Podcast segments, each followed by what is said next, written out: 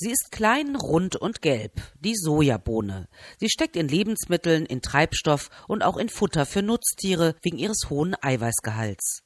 Doch der weltweite Sojaboom hat gravierende Folgen für Mensch und Umwelt, vor allem dort, wo Soja am meisten angebaut wird, in den USA und in Südamerika. In Brasilien zum Beispiel werden für den Sojaanbau Urwälder abgeholzt und Menschen vertrieben.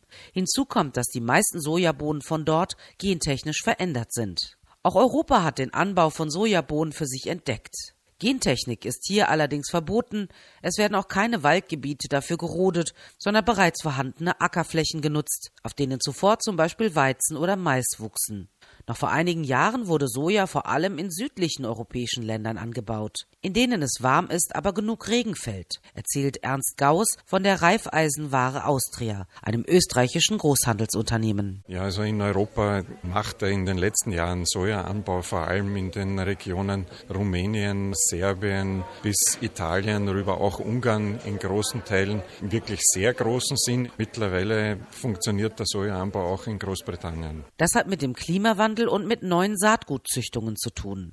Auch in den Niederlanden wächst der Anteil an Sojabohnen auf den Feldern. Ebenso in Deutschland, vor allem in Brandenburg und Bayern. Österreich ist mittlerweile der fünftgrößte Sojaproduzent in der Europäischen Union.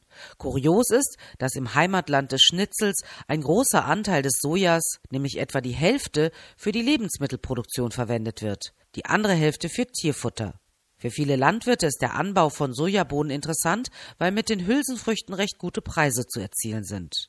Darüber hinaus erweitert die Bohne die Fruchtfolge, also einen bodenschonenden Kreislauf verschiedener Pflanzen auf dem Acker. Mehr Sojaanbau in Europa, um sich unabhängiger von den Importen aus den USA und Südamerika zu machen?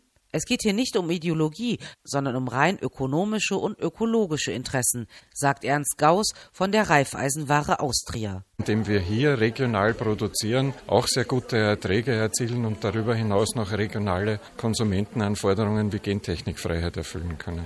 In Österreich wachsen Sojabohnen mittlerweile auf fünf Prozent der gesamten Agrarfläche. Damit ist die Hülsenfrucht nach Weizen, Gerste und Mais die viertwichtigste Feldfrucht. Tendenz steigend. Würde jedes Land in Europa so viel Soja bei sich anbauen wie Österreich, könnten wir etwa die Hälfte der Importe ersetzen, meint Matthias Krön, Präsident des Verbandes Donausoja. Das ist doch eine ganz ordentliche Menge. Ich denke, dass wir in fünf bis zehn Jahren dort sein könnten.